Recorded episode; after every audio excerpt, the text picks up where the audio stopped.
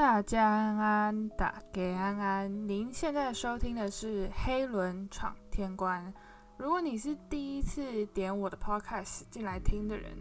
先稍微自我介绍一下，我叫黑轮，是这个 podcast 频道的频道主。然后，基本上我对于我自己的定义就是，呃，目前正在伦敦生活打滚，边刺绣边喝酒，边疯狂闯荡英国这个国家的一个女生。对，大概是这样。如果你不认识我，就是在这边给大家一个简短的自我介绍，跟大家讲一下我是谁。对，好，那我们就接下来讲一下。接下来今天的 podcast 呢，我们还是现在照惯例打一下招呼好了。大家又是一个好久不见。然后最近伦敦真的变得超级冷，就是有真正意义上的感受到伦敦真的是已经冬天了。虽然现在已经十二月啦，但是就是我就觉得有一下子突然变得很冷的感觉。然后我稍微看了一下这礼拜的气象预报，没有一天是高过六度的，然后最低甚至还到负一度。虽然是不会下雪啦，但还是很冷。而且我今天有东西要，就是临临时出门一趟，到我家附近去买点东西。我出门的时候，我就觉得说，哇，真的好冷，是冷到说，我觉得我需要戴手套出门的那种程度。这种冷，就是我即使戴口罩，也没有什么御寒的效果，因为冷风真的蛮强啊，就一直灌到你的衣服里面。所以真的，大家，我听说台北最近也真的是。蛮冷的，就一直在下雨，然后也才十几度而已。大家真的出门都好好做好保暖，不要感冒了。然后，呃，最近的大事，我觉得应该就是伦敦封城，为期一个月的封城终于正式结束了吧？我觉得其实过得比想象中还快，就感觉好像十一月初那个时候才刚刚开始封城，然后一下就到十二月二号了，然后就结束了，大家又可以出来正常活动。虽然说。全英国每个地区还是有不一样的分等级，就是不一样的呃划分吧。然后每个划分会有不同样的规定。然后在伦敦地区，好像依旧是说，呃，酒吧跟那一些娱乐性质的商店不可以开太不不能开太晚。然后好像要在十点前要关门吧。还有一些基本的那些社交距离啊，都要继续保持。但是我今天出去的时候，我发现路上真的人好多。我觉得很，我觉得可能是因为就是已经封城一个月了，然后大家就已经有点憋不住了，所以就是在封城一结束，大家就急着出来逛街。再加上因为已经十二月了嘛，呃，十二月就是对于欧洲人来讲，对于欧美国家的人来讲，就是一个很大的月份，因为就是圣诞节嘛。通常圣诞节他们。都会选择要回家跟家人一起度过，所以大家就是这个时候会，大家会急着去采买圣诞节礼物。再加上，因为刚黑五刚过嘛，再接下来就是圣诞节的档期，会有很多品牌会开始打折，因为也是年末了嘛，刚好要清仓，所以大家就会急着出来采买东西，然后买比较便宜以比较便宜的价格嘛，然后就刚好可以回家跟家人一起团聚，但是。我觉得今年也算是比较尴尬的一年啊，因为就算伦敦封城结束了，也还是有一些呃规定，就是你在室内聚不能超过六个人吧。然后，呃，我自己觉得这样对于很大的家庭来说就会蛮麻烦，就是你也不可以就是太多人聚在一起。所以我就觉得大家还是真的是蛮辛苦啦。但我自但我自己一个人住，而且我也没有要回家。真的回台湾还要隔离两个礼拜，然后我又要马上回来开学，实在是太麻烦。再加上现在又要减负那个阴性报告，而且我听说就是因为是圣诞节月的关系，然后大家就是都赶着要回家，然后可能很多国家都需要减负这种阴性证明的报告，所以像是呃，好像几乎可以检测的地方，就是免费的检测的地方，就几乎都约满了，所以也。约不到，就是你要约的话，可能要约那种私家诊所，就是很贵的那种，或者是说自己再多花钱去检测，这样，就是整体来说我都觉得蛮麻烦的啦，所以我就是待在原地不要动比较好。然后呃，我觉得可能也是因为这样，然后呃，政府有颁布一些针对于我们这种学生可能要回家的政策，呃，在一个区间，在一个日期区间以内，如果你呃回家，在就是在这个区间里面回家的话，你之后再返回伦敦，返返回英国上课的话，就可以不用隔离那么久的时间。对，所以我们学校也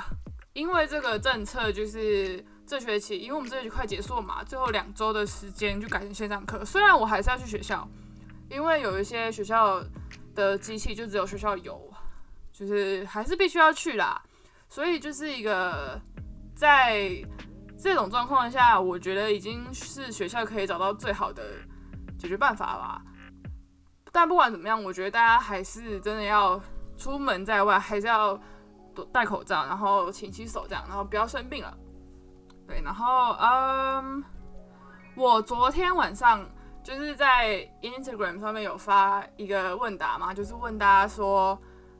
还有没有想听我讲什么？我其实本来用用意是想说，那如果大家有对于什么特别大的主题有兴趣的话，我可以再多开一个系列，就另外讲这个。不然我怕说大家一直听我讲我以前发生的事情，会觉得太无聊，而且就是太枯燥乏味。毕竟这是我一个人的故事，然后也没有人跟我一起录，就是怕大家听得太无聊。然后我就有收到几个回答，但我就觉得不不是说不能讲成一集，但就是会觉得说。呃，可能时长不够长吧，我可能讲个在十分钟、十分钟就讲完了，怕大家会就是会觉得太无聊，所以我就觉得，那我就把它改成一个 Q&A 的方式吧。就以后如果我有问的话，就是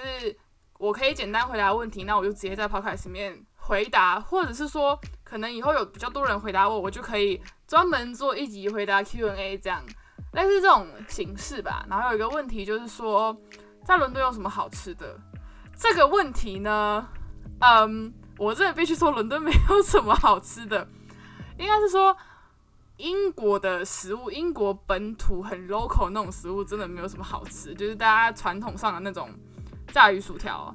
还有 black pudding，我自己都没有吃过，但是看起来真的就没有很好吃。所以你问所有英国留学生，英国本土有什么好吃东西，真的没有。但是，呃，在伦敦的部分，伦敦有很多异国食物很好吃。尤其是伦敦的印度菜、呃越南菜、泰国菜都不会太难吃，因为他们这些都是他们本地人来伦敦开的，所以他们老板都是可能就是印度人、泰国人，就是那些本地人这样。所以我就觉得在伦敦的话，其实吃异国食物都蛮好吃的。我觉我个人是觉得不会太踩雷，所以就是大家在伦敦想要吃的话，可以去吃那些异国风的餐厅。当然，最省钱的方式是自己煮啦。但就是说，如果大家真的想知道，就是在伦敦有什么好吃的话，就是异国风餐厅，我自己是蛮推荐的。再就是还有一个问题是说，在呃在英国的交友状况大概是这样。我觉得这个问题其实有点难回答诶。呃，因为怎么讲？我觉得每个人的习惯跟个性，还有交朋友的状况都不太一样。我没有办法跟你定义说交友状况是怎么样，因为每一个人个因为个性背景不同，一定会遇到不同的事情。我也没有办法用我自己的经验去跟你讲说，哦，交友状况一定会怎么样。呃，我只能说，你一定会遇到很多奇怪的事情，呃，奇怪的人，真的必须这样讲，因为这个世界很大，你一定会遇到一些你处得来、处不来的问题。处不来的事情，但是我就觉得最重要的一个点是，你不要去委屈你自己。呃，这个的呃，这个意思是说，不要委屈你自己去融入你没有办法融入的圈子，因为我自己觉得那样会很辛苦。因为我自己刚来的时候，因为人生地不熟嘛，我又自己一个人来，我也没有认识什么人，基本上我就是在这边就是从零开始，所以就是我会很想要。去交很多的朋友，去认识很多人，让可能让自己在英国生活不要那么的孤单或者是寂寞。因为说说真的，我其实从一开始就算是呃自己住的状态，我一直都没有跟别人合租，因为我自己觉得我还是需要我自己一个人的空间的。但是我还是会想说，呃，我想要可能假日就可以跟朋友出去玩啊，跟很多朋友出去玩啊，然后去探索不同的地方。然后就是会做出一些也不是做出一些，就是我会觉得说我一直在勉强自己去融入一些我没办法融入的圈子，然后到最后我就会很辛苦。所以我觉得最主要的一个点是说，你要交很多朋友，认识很多人，然后去尝试很多不同的事情，认识很多不同的国家的人，我觉得都没有什么问题，都可以去尝试，一定，而且那是蛮好玩的事情，我自己觉得。但是当你真的就是感到很无力或是很累的时候，我觉得真的就不要勉强自己。因为我觉得，就是生活已经很难了嘛。你一个人来伦敦，你要面对的事情就是一个全全新的事情，会有很多你意想不到的状况，你没办法处理，心累。就是已经有这么多事情要处理，那交朋友，我觉得不如就让你自己轻松一点，合得来就合得来，合不来的话，那也没有关系。因为这世界上那么多人，你一定会遇到频率跟你合得来的人嘛。我只能这样跟你讲啊。对，大概就是这样。就是如果大家有什么想听的，也可以继续在 Instagram 上面传私讯给我，或者是我开问答的时候，大家就可以踊跃回答，没有问题，我一定会想尽办法回答你们的。除非是那种我自己都不知道怎么回答，我就会诚实跟你们讲啊。对，然后呃，我们上次讲到我学呃我在二月之后，然后到嗯到申请签证前的这段时间，我做了什么事情嘛？好，我现在就要倒回去讲，就是在呃，我拿到学校的 offer 之后，到二呃二月左右，还有就是我跟我爸妈怎么坦白的事事情吧。对，但其实也没有什么太大的波澜壮阔的感觉吧，我自己觉得，因为那个时候我就是十月拿到 offer 之后，嗯，算是。我也不可能就这样，呃，就撒手不管，然后就放水流嘛。因为我那时候还没有跟我爸妈讲，所以我还是只能，嗯，只能继续认真的跟上学校的学习进度，然后该考试的时候考试，考模拟考的时候考模拟考，这样会就是一切就是回归到平常，会让我有一点像在做一场梦的感觉。因为我那个时候就是突然就一。一切就是得回归平常，跟上学校的脚步。然后我还在想说，我要怎么跟我爸妈讲最好，因为我那时候其实知道我有 offer，真的就只有我阿公阿妈。当然这是好事，但是我就不知道要要怎么跟我爸妈讲。我那时候压力超级大的。然后我那时候就是该干嘛就干嘛，一边想要怎么跟我爸妈讲。然后我到某一天，其实我有点忘记当当时到底是怎么样了，但我只知道我那时候要赶快跟我爸妈讲。因为这后续还包含了很多其他要处理的事情嘛，所以我一定觉得说，我一定要赶快先讲了，这样我们才有其他时间去处理。如果有其他状况发生的话，然后才有时间去反应嘛。对，然后我那时候就跟我阿公讨论说，好，那我，呃，那我就挑一天，某一天，就他们看看起来没有很累的时候，因为就是我爸妈平平常还要上班嘛。呃，那我挑假日好了，就他们看起来心情比较好，然后确保我们不会吵架的时候，然后跟他们讲。我就一直给自己做心理建设，说没事没事，大不了就是没有办法去而已嘛。那我就是考学测嘛，那就这样这样这样怎样怎样怎样。总总之，我那时候真的是给自己做八百万遍的心理建设吧，然后每天都很煎熬，因为我其实还是会怕，就是说如果那我不能去的话，那我这一切做的。不就都是一场空嘛？我还是要回去考学车，那我还是要回去，就是考学测、考职考、上大大学什么的，会当然一定会有一点失落跟幻灭的感觉。所以我那时候就是很紧张，我超级紧张。然后终终于选定了一天下午，应该是礼拜天下午，然后我就呃想说，就是我就把。offer 拿好哦，我手都在抖，藏在身后哦。然后就跟我爸爸讲说，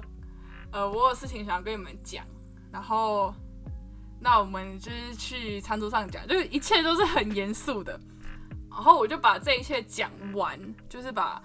过程啊，我申请到的学校啊，然后我跟我阿公讲的事情，然后我阿公阿妈知道的事情，然后这一切发生的顺序都跟我爸妈讲。结果你知道他们干嘛吗？我之前是觉得我爸妈是影帝，真的，真的必须说我爸妈就是影帝。我讲完这一切之后，他们终于绷不住，他们在那边笑，他们是狂笑、爆笑。我爸真的是笑到超没形象。我到那个我那个状况，我到现在都还记得，狂笑，就是说，呃，其实前一个礼拜我阿公已经找我爸妈吃过饭，他们已经讲这件事情了，结果到最后一样被我阿阿公卖了。我真的是，Hello，真的是超 shock，我那时候真的反应不过来，而且我爸是笑那种超级没形象、笑爆的那一种，笑人仰马翻。然后我妈也是，我就想说，哈，你们一定知道啊，你们还憋这么久不跟我讲，这样就是算是有一点波澜壮阔，又有一点好笑的结尾吧，就是让我爸妈知道这件事情的结尾。我爸真的是笑倒，我真的是。不知道该怎么讲，我那个画面到现在都还记得。哎，我爸就是笑到人仰马翻。当然，就是其实我讲完之后，我爸妈其实也没有给我一个很正面的回馈，说他们到底会不会让我去。对，然后嗯，所以就其实我也是很忐忑啦，因为那个时候大概也就也就是十一、十二月，然后快要学测了。其实我也不知道我要不要考学测，因为我当然就是人就会有个偷懒的心情嘛，就是我就觉得说，那我到底要不要考学测？然后我就跟我爸妈，就是后来又做了很多商讨，之后还是决定说，我先考学测，然后看我学测成绩怎么样，就是有一种交换条件的感觉啦，就是你考好了，他们才让我去。当然我不知道这个考好，我那时候不知道这个考好的定义是什么，我只能尽我所能的去。考学测，所以我还是有考学测，我还是有做申请，我还是有学校的哦。那个时候，对，所以就是有，嗯，一切都一下子回归到了平常的感觉，就是，嗯，怎么讲？就是我还是什么模拟考都要考，然后要跟着我们班一起考试，大大小小的念书、晚自习什么的，就是一切都是回归平常到不能再平常的日常。然后每天也是一样念书念到半夜，然后隔天六六点半起来就要去学校了，这样的一个生活，就是我那时候会觉得很不真实，就是不不真实到我自己会觉得说，我是不是没其实没有去面试，就是其实就只是我在做梦而已，就是会有这种感觉。当然，我其实那时候也很忐忑，就是说那万一我考不好的话该怎么办？我是不是一样就不能去了？所以我还是有认真念书啊，在这边跟跟大家说一下，我真的没有偷懒，我那时候还是有好好的认真的念书，然后去考学测的。结果我们学测那一天真的是，我记得那时候印象很清楚，那时候我们遇到超强寒流，然后教室超级冷，冷到爆炸，我每个人都裹得跟棉被一样，然后去考试。当然就这样考完了嘛，之后我就去申请，然后我那时候申请，因为学测是填六个志愿嘛，我们那时候还是填六个志愿的时候。哦，我就填，我记得我那时候是填了，呃，实践辐射，呃，辅大织品，诶，我填辅大织品没有，我只有填实践辐射，还有一些语文类的系所，然后就要做备审嘛，做面试，就是我就觉得其实这一块其实就是一个日常中带一点波澜壮阔，然后一直到了学测结束的时候吧。所以我觉得我算是也还是有跟我爸妈有做一个交换条件的概念，就是有还好有谈拢，然后我爸妈也没有很很激烈，就是呃回绝了我做的这个事情。但当然这是我自己的状况，就是大家要做这种事情之前，我没有办法跟你们保证后果会是什么，大家真的是要想好再去做。呃，因为这个，我觉得毕竟还是一个攸关人生的一个选择吧。虽然真的必须说，大学其实也不一定会等于你未来会做什么样的工作，会到了什么样的成就。但是，我就觉得对于高中时候那个高中那个时候的我是一个转捩点吧。因为我自己是觉得，一直到现在，我自己都觉得，如果我没有任性那一次，我可能。我可能就是成为，就是好好的成为大学生，然后跟大家、跟我的同学们都一样。我我并不觉得这样有什么不好，因为我到现在都没办法，我因为我就是做了那个选择，所以我到现在都没有办法知道，我如果好好上了大学，我会不会呃遇到更多不一样的人，我会不会在台湾大学遇到更多不一样的人，然后交男朋友啊，体验社团生活啊，然后。夜唱啊，什么什么什什么这样的状况，就是这一些事情是我一辈子都没有办法再去体验的。但是相反的，我觉得是说我做了这样的选择，然后我一个人出国，才能成就现在的我吧。就是是一个有失又有得的一个状况吧，因为我没有办法像普通的学生，也不是普通学生，像我那时候的同同学们、朋友们那样上大学，然后去体验。他们的大学生活那样的大学生活，其实其实我到现在就是听到他们讲他们大学生活的时候，我一样会觉得很羡慕，因为这是我没有办法去体验的。但是相反的，我也会觉得说我在经历的事情，他们也可能也没办法体验。就是正因为我自己经历的那些事情，才能成就现在的我吧。就是说后悔，因为其实说这个是因为我妈其实到现在一直都还会问我说，你会不会后悔你？没有在台湾念大学，或者是你会你会不会后悔怎样怎样怎样？但我觉得觉得其实没有什么好后悔的，因为这是我自己做的选择，我自己做的选择，我当然就是要负责到底嘛，不然我就觉得就是你我自己创造一个烂摊子，然后要别人帮我收拾那个残局而已。所以我自己是觉得在这边还是要跟大家讲说，不管你做了什么决定，任何决定，大大小小的决定。呃，这是我自己，当然这是我自己个人的想法啦，大家也不见得说真的要听或什么的，但是我就在那边跟大家分享，就是我一直都觉得说，呃，不管你做了什么样任性的决定，别人同意不同意，你爸妈同意不同意也好，呃，周遭人认不认同你也好，但我觉得最基本的是你做了什么决定，你一定要有负责到底的心情吧。呃，负责到底的觉悟，就是你做了什么决定，你跪着也要把它走完的这种感觉。因为这毕竟是你的人生跟你的决定，你做任何决定都可能造成你以后人人生的不同。但我觉得，